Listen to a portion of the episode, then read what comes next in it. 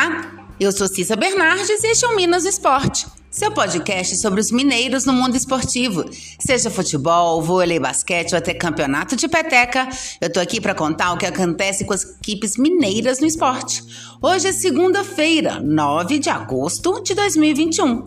Tivemos um final de semana de muito futebol. Então vamos lá. Vou começar com a décima rodada da Série D. Ficou tudo igual nos confrontos mineiros. No Ronaldão e Poços de Caldas, Caldense e Patrocinense empataram por 0 a 0 no sábado.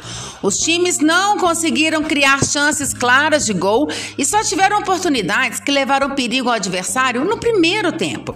Com o empate, a Caldense chegou a 18 pontos e permaneceu na segunda colocação do grupo 6. Já o Patrocinense segue na lanterna com 4 pontos, sem nenhuma vitória na competição. Na próxima rodada, a veterana vai até o Parque do Sabiá para enfrentar o Uberlândia, no sábado, às 16 horas. Já o patrocinense vai até Varginha enfrentar o Boa Esporte, também no sábado, mas às 17 horas. E a partida entre Uberlândia e Boa Esporte também ficou no 0 a 0. O jogo aconteceu no Parque do Sabiá. Com a igualdade, o Verdão, com 16 pontos, caiu para a quarta posição, perdendo o posto para o Rio Branco de Venda Nova, no saldo de gols. Já o Boa, com 14 pontos, foi para o quinto lugar. Na próxima rodada, o Berlândia joga novamente em casa. Vai receber a Caldense, 16 horas no sábado, e o Boa Esporte enfrenta o Patrocinense, também no sábado, às 17 horas, no estádio do Melão.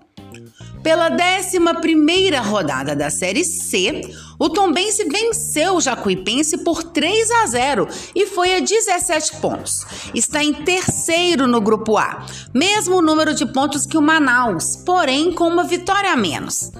Thiago Alves contra Everton Galdino e William marcaram os gols da partida no Almeidão. O Tombense dominou o jogo do início ao fim. Aos 23 minutos do primeiro tempo, David desceu pela direita e cruzou. Thiago Alves pegou mal na bola e acabou encobrindo o próprio goleiro. 1 a 0. Na segunda etapa, aos 17 minutos, Everton Galdino aproveitou o cruzamento de Vitinho e ampliou 2 a 0. E no contra-ataque, no último lance, a equipe de Tombos fechou o jogo com William 3 a 0. O Tombense volta a campo somente no dia 15, domingo. O time visita o Altos do Piauí às 16 horas no Lindolfo Monteiro. E pela 15ª rodada da Série A, o América recebeu o Fluminense ontem no Independência e finalmente venceu. O gol do jogo foi marcado por Ademir aos 26 minutos do segundo tempo. E com o resultado, o Coelho quebrou aí uma sequência de cinco jogos sem vitórias.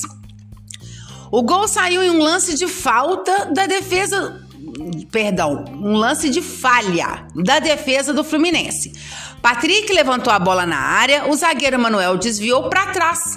Ficou fácil, fácil para o Ademir, que estava livre. Tocou na saída do goleiro, 1 a 0 para o Coelho.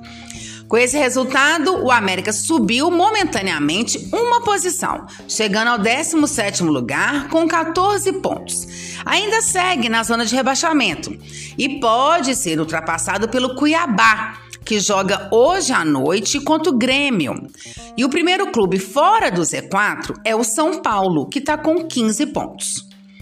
Na próxima rodada, o América vai a Chapecó enfrentar a Chapecoense na segunda-feira, dia 16, às 20 horas, na Arena Condá. O América de Wagner Mancini jogou com Matheus Cavicchioli, Patrick, Eduardo Bauerman, Ricardo Silva, João Paulo e depois Marlon. Ramon, depois Juninho, Alê, Felipe Azevedo, depois Rodolfo. Ademir, Krigor, depois é Ricardo e Fabrício Daniel, depois Toscano. O Fluminense de Roger Machado foi a campo com Marcos Felipe, Samuel Xavier, Manuel, Lucas Claro e Egídio, Martinelli, Iago Felipe, depois Ganso, Kaique, depois Kennedy, Nenê, depois Casares, Luca, depois Matheus Martins e Fred, depois Abel Hernandes. E o Galo é o líder do Brasileirão. Ontem o Atlético venceu o Juventude de virada no Alfredo Jacone, em Caxias do Sul, e chegou aos 34 pontos. O Palmeiras, que perdeu no sábado para o Fortaleza, em São Paulo, está com 32. Essa foi a oitava vitória seguida do Atlético no Brasileiro. Aos 45 minutos do primeiro tempo, Paulinho Boia recebeu livre, invadiu a área, cortou o Igor Rabelo e mandou para o fundo das redes. O assistente chegou a assinalar impedimento, mas depois de conferir no VAR, o gol foi confirmado para o Juventude, 1 a 0. Na segunda etapa, aos 31 minutos, Hulk iniciou a jogada, tabelou com Sacha, recebeu de volta na área e tocou na saída do goleiro, empatando a partida, 1 a 1.